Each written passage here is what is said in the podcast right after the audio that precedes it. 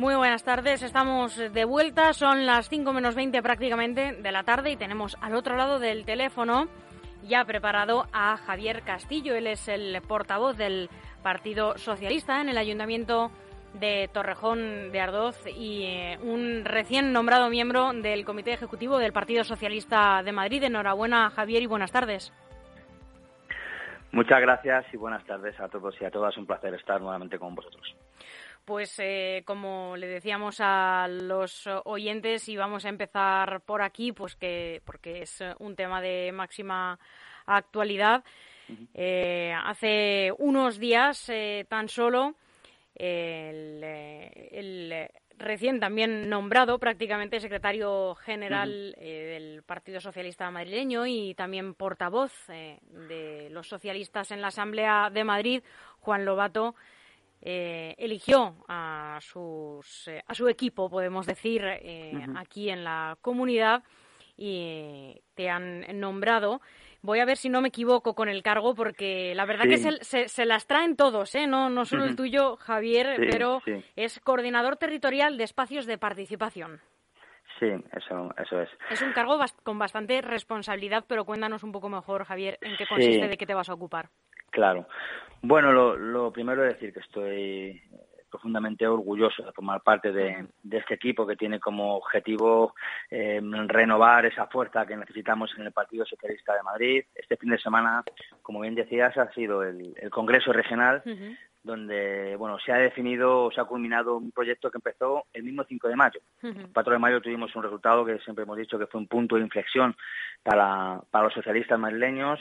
Ahí empezamos un, camino, unos meses de, debate interno, de reflexión, y en función de esa reflexión surgieron unas primarias con algunos proyectos, en particular hubo dos proyectos eh, bien, bien definidos, proyectos que se enriquecían uno del otro, Finalmente los militantes decidieron con su voto, un militante, un voto, decidieron que fuera Juan Lobato, el nuevo secretario general del Partido Socialista de Madrid. Y bueno, este fin de semana hemos aprobado, por un lado, la ponencia marco, es decir, los objetivos que nos marcamos los socialistas en el corto plazo para recuperar Madrid. Y por otro lado, como bien decías, esa comisión ejecutiva regional donde he tenido, como digo, el, orgullo y además eh, lo quiero agradecer nuevamente públicamente a, hmm. Juan Lobato de contar entre su equipo. Bien, esta secretaría que en la, sobre la que me ha delegado la responsabilidad, además no, no es baladí, es, es algo, una de las claves que ha venido desarrollando Juan en todas las primarias. Él tiene como objetivo que el Partido Socialista de Madrid, que la política regional llegue a cada rincón de la Comunidad de Madrid y que no el camino sea el inverso, es decir, que no tengan que ser los municipios pequeños y medianos, sobre todo, que siempre han sentido, eh, no abandono, ¿no? pero sí que quizá una cierta falta de atención por parte de los cargos o, las responsabilidades, responsabilidades orgánicas e institucionales del partido, en la Asamblea. Entonces, la responsabilidad que, que tiene este área es de acercar semanalmente, o sea, todas, todas las semanas, vamos a hacer encuentros, reuniones en todos los territorios de la Comunidad de Madrid con la responsabilidad y el compromiso de que cada tres meses, cada tres meses vamos a volver al mismo ámbito territorial. De manera que vamos a acercar a los alcaldes de la zona, diputados de la Asamblea encargados del área en cuestión, diputados de zona y, bueno, pues representantes de la dirección del partido. En este caso estaré eh, yo como coordinador territorial y igualmente, pues, eh, Juan asistirá a muchas de estas reuniones. De manera que, además, estarán abiertas a vecinos, no solo a militantes, sino también a vecinos y vecinas de todo ese ámbito territorial. Y bueno, esto al final se resume en, una frase que dice Juan, que es que vamos a dar la cara. Es decir, vamos a ir a hablar poco y a escuchar mucho. En función de lo que recibamos, pues así haremos en todas las instituciones locales o regionales, en el caso de la Asamblea de Madrid. Por tanto, em, contento, orgulloso y bueno, pues con un arduo trabajo por delante, pero que estoy convencido que es una de las líneas básicas para recuperar el gobierno de la Comunidad de Madrid. En cualquier caso, Javier, es eh, innegable que aunque el proyecto, yo también se lo he escuchado decir y me parece que, le honra al señor Lobato eh, escuchar eh, mucho y hablar un poco menos o, gritar, ¿no? que a veces en política se grita mucho. Es preciso no hablar y trasladar un proyecto que desde el área socialista Em, vosotros mismos calificáis que quizás no se supo transmitir ¿no? de cara a las elecciones del 4 de mayo. Hay que llevarlo a distintos rincones de Madrid, sobre todo de cara a las elecciones de 2023, si se quiere hacer frente al proyecto de la presidenta de Isabel Díaz Ayuso. Eh, ¿Cómo os veis ¿no? como partido de cara a esas elecciones? ¿Es, ¿Da tiempo a armar un mm. proyecto tan sólido, como, tan sólido como el que es innegable que tiene formado el Partido Popular? Mm, claro. Bueno, pues eh, quizá uno de los retos más difíciles que teníamos, a mi juicio, uno de los mm. retos más difíciles que teníamos era generar ilusión tras una debate que fue el 4 de mayo. Y yo creo que eso se ha conseguido. O sea, en estos pocos meses hemos conseguido generar una ilusión renovada en los socialistas de la Comunidad de Madrid. Y por tanto, eso yo creo que es lo primero que emana de este proyecto. Es importante que la gente vea que tenemos ilusión, ganas, esfuerzo y como objetivo y horizonte, como bien decías, tenemos eh, apenas 550 días para recuperar el gobierno de la Comunidad de Madrid. Yo creo que sí que ha nacido un proyecto muy fuerte. Quizá una de las circunstancias novedosas también a mi juicio en este Congreso es que Juan ha tomado la, decisión de rodearse de un equipo con perfiles muy concretos para todos esos objetivos que nos hemos marcado. Evidentemente, la Comunidad de Madrid es una, es una comunidad plural, igual que el contexto de España. Siempre decimos que la Comunidad de Madrid necesita un proyecto socialista hecho por y para los madrileños. Pues la Comunidad de Madrid es como, bueno, como un pequeño país dentro de esta región. Y las necesidades que tienen en el norte de la comunidad son distintas a las que tienen en el sur, las que tienen en la zona de Guadarrama, las que tenemos en el corredor de Henares. Y bueno, pues esta Secretaría, precisamente, que, sobre la que tengo la responsabilidad, va de esto, de que seamos capaces de entender las distintas necesidades y qué precisan los ciudadanos en cada uno de los ámbitos comarcales, de la región. Y si conseguimos ser el partido, porque lo somos, pero tienen que saberlo los ciudadanos, ser el partido que más y mejor represente las expectativas, las necesidades y la voluntad de progreso que tienen la, la mayoría de los madrileños, estoy convencido que en 2023 tendremos un gran resultado en la Comunidad de Madrid, sin duda. Mm. Javier, ya nos tenemos que eh, trasladar a tu municipio, a Torrejón de Ardoz, porque eh, eh, documentándome un poco, no informándome sobre la situación en, en Torrejón, me ha llamado la atención una intervención tuya en la que hablas de que al Partido Socialista de Torrejón le preocupa, y así se titula el vídeo, la situación económica en el ayuntamiento. Cuéntanos un poco qué es lo que ocurre. Pues ocurre que acaban de, de, aprobar, y digo acaban porque ha sido solo con los votos del Partido Popular, se ha llevado a pleno lógicamente, pero solo con los votos favorables del Partido Popular han aprobado el presupuesto del año 2021. Esto nos traslada la primera certeza.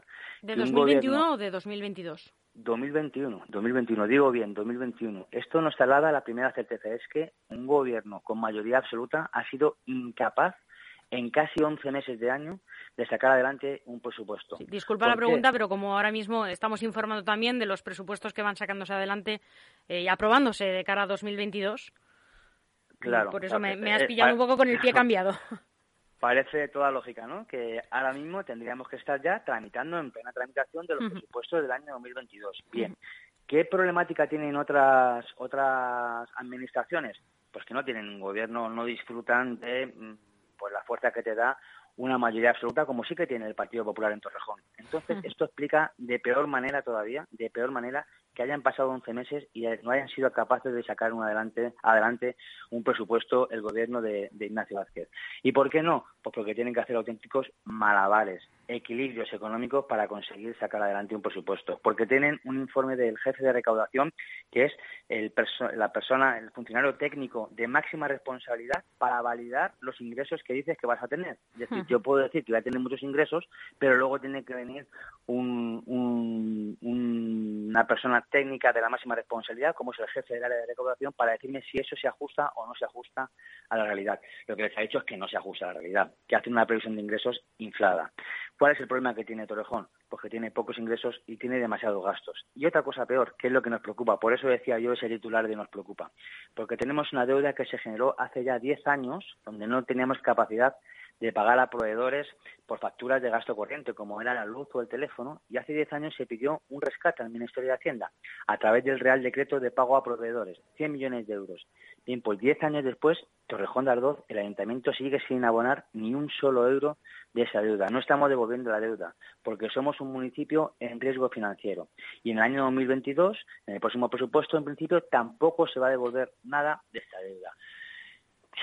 Cuestión que tiene que va aparejada a todo esto, los impuestos. Los impuestos, por mucho que el alcalde dijera y mintiera, mintiera descaradamente a todos los vecinos y vecinas diciendo que iba a bajar un 10% el IBI, él bien sabe que no puede, porque su política de gasto desmesurado, de irresponsabilidad económica, derivó en ese rescate y mientras Torrejón de Ardoz esté sometido a los planes de ajuste que van vinculados a ese rescate, no se pueden bajar impuestos, pero por ley, porque el decreto lo regula, un artículo regula claramente que en particular el IBI no se puede minorar. Por tanto, tenemos poca capacidad de ingresos y encima los impuestos al máximo. Por tanto, tenemos una capacidad inversora en la ciudad nula. Ya dependemos únicamente de las subvenciones que vengan de otras administraciones, como puede ser la Comunidad de Madrid, el Gobierno de España o Europa. Por ejemplo, Europa acaban de suscitarle unas inversiones por valor de casi 15 millones de euros vinculadas a los fondos europeos por una estrategia de desarrollo urbano sostenible.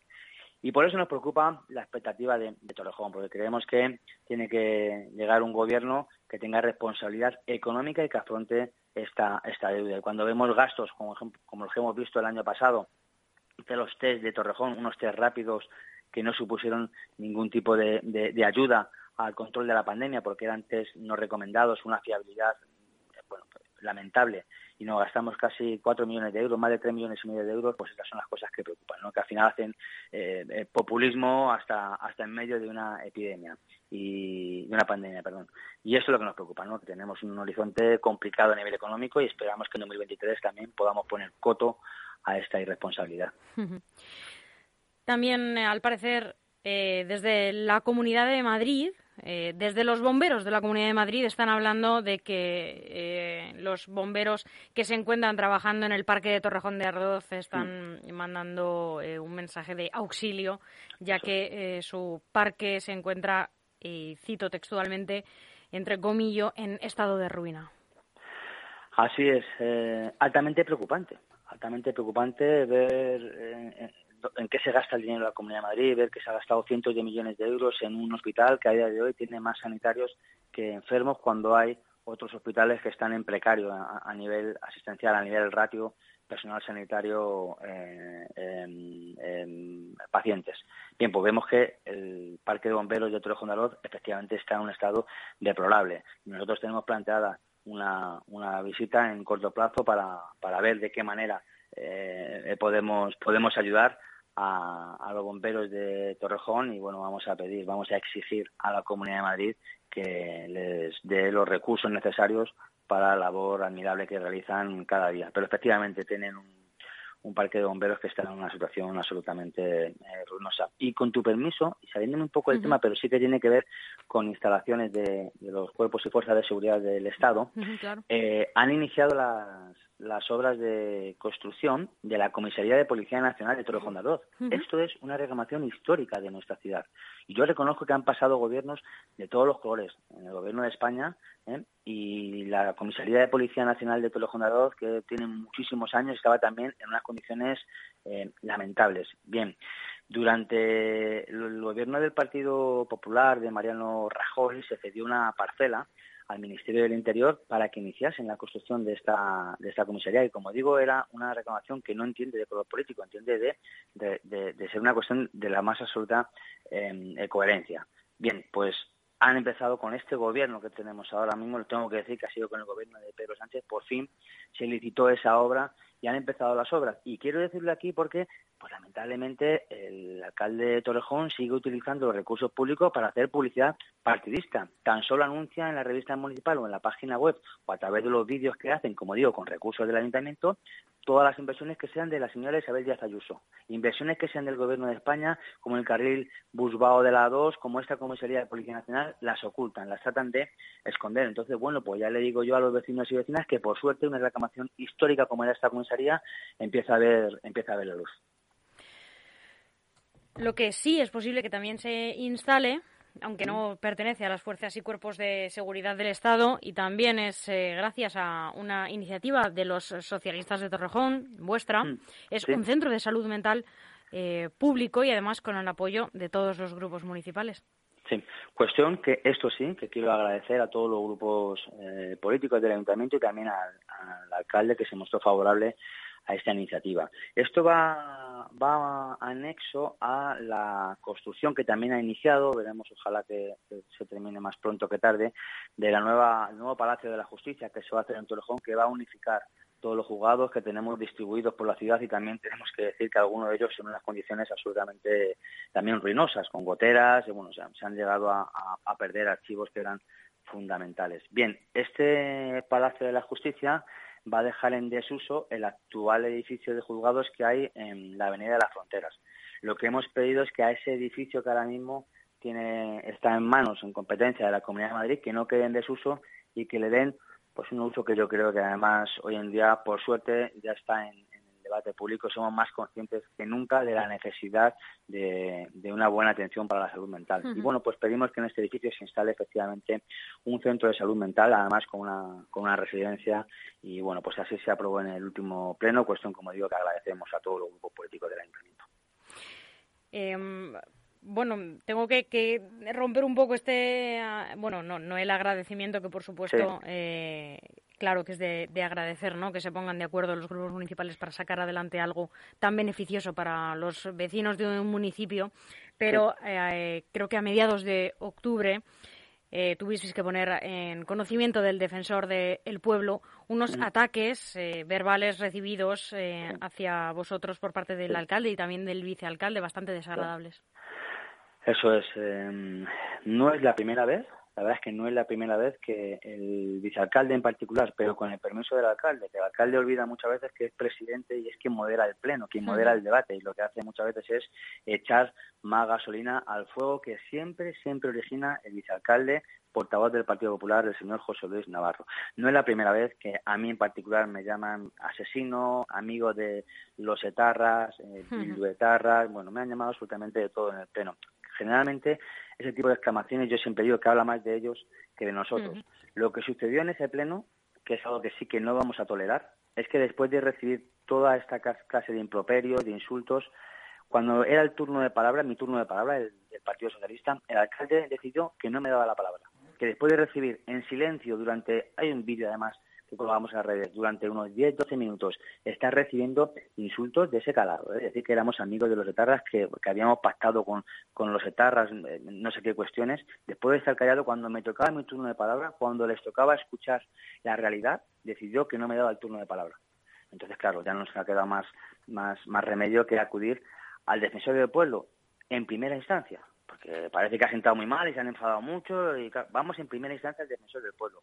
Podríamos haber acudido a otros órganos, porque además así de la asesoría jurídica sí nos dijeron que esto da, por supuesto, para un contencioso por vulneración de derechos fundamentales.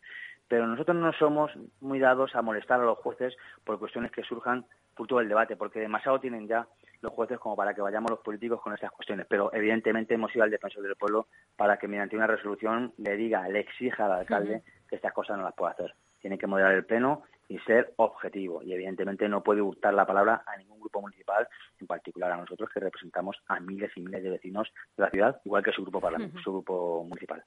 Por supuesto. Javier, en estos eh, apenas minuto y medio que nos queda, me gustaría eh, preguntarte qué objetivos, qué retos tiene por delante el Grupo Municipal Socialista en Torrejón de Ardoz para los siguientes meses. Bueno, pues la verdad es que yo creo que a nadie se nos escapa que, la pandemia prácticamente nos ha hurtado, parece que nos ha hurtado a todos casi dos años de, vida. No han pasado estos años los que hemos estado eh, centrados en, dar solución a cada problema que nos iba derivando la, pandemia. Por suerte ahora el nivel de vacunación que, tenemos parece que, eh, si bien vemos todavía olas de contagios que nos preocupan, con ese índice de mortalidad pues parece que se ha desplomado y esto nos permite pensar ya en otras cosas con esta nueva normalidad que hemos asumido. Bien, tenemos ahora eh, prácticamente un año y medio que nos quedan hasta las próximas elecciones y tenemos un modelo de ciudad perfectamente definido. Los socialistas de Torrejón de Ardoz eh, sabemos perfectamente lo que hay que hacer con los servicios públicos de Torrejón de Ardoz. No hay que, hay que dejar de privatizar todo, porque absolutamente todos los servicios públicos en Torrejón de Ardoz están privatizados y eso están generando dos velocidades en Torrejón de Ardoz entre aquellos que pueden o que quieren pagar por servicios eh, privados o privatizados y entre aquellos que no pueden, o como en mi caso, que no queremos. Yo no quiero pagar por servicios privatizados porque me parece que es una herramienta de desigualdad tremenda. Y pues fruto de esto, por ejemplo, llevo esperando un año, llevo esperando un año, un año de, a una operación de, de hombro. Una operación ya con el preoperatorio, habiendo viendo al anestesista. Entonces, eso queremos resolverlo. No queremos que el alcalde vaya dando pegatinas en apoyo al comercio local cuando el apoyo de verdad, el apoyo institucional de verdad tiene que ser otro. Y se va al Oasis Madrid a bonificarle más de dos millones de euros en impuestos, es decir, a, perdonarle, a que dejen de pagar más de dos millones de euros en impuestos, una gran superficie que va a venir a dar una estocada al comercio local. Además, una bonificación que iba eh, vinculada a generación de puestos de trabajo para torrejoneros, y a mí, según me cuentan los torrejoneros, no hay ni un solo torrejonero contratado ahí. Cuestión que además en los próximos meses seguramente acabe en, otros ámbitos de, resolución. Tenemos un, modelo de ciudad participativo, queremos darle la responsabilidad económica al ayuntamiento y, por supuesto, manteniendo la filosofía de fiestas que tenemos en Torrejón. Muchas veces el alcalde dice públicamente que es que el PSOE con Javier Castillo quiere acabar con las fiestas. No, mire, yo tengo 45 años y he nacido en Torrejón. Yo sé lo que son las fiestas para Torrejón y a mí nadie me va a dar lecciones de esto, pero evidentemente con responsabilidad financiera y pagando la deuda, como han hecho otros municipios, como nuestra vecina alcalde de Henares, que en una legislatura redujo casi en un 50% la deuda y ha seguido desarrollando la ciudad. Bien, pues ese es el objetivo que tenemos los socialistas, un modelo de ciudad completamente distinto, pero manteniendo, por supuesto, la filosofía histórica de, nuestra ciudad. Javier Castillo, muchísimas gracias eh, por atendernos eh, en esta tarde. Volveremos a hablar muy pronto. Muchas gracias a vosotros, como siempre, y a vuestra disposición. Y mucha suerte en esta nueva etapa junto al resto de socialistas en el Partido Socialista madrileño. Muchas gracias, muchas gracias. Hasta pronto. Hasta luego.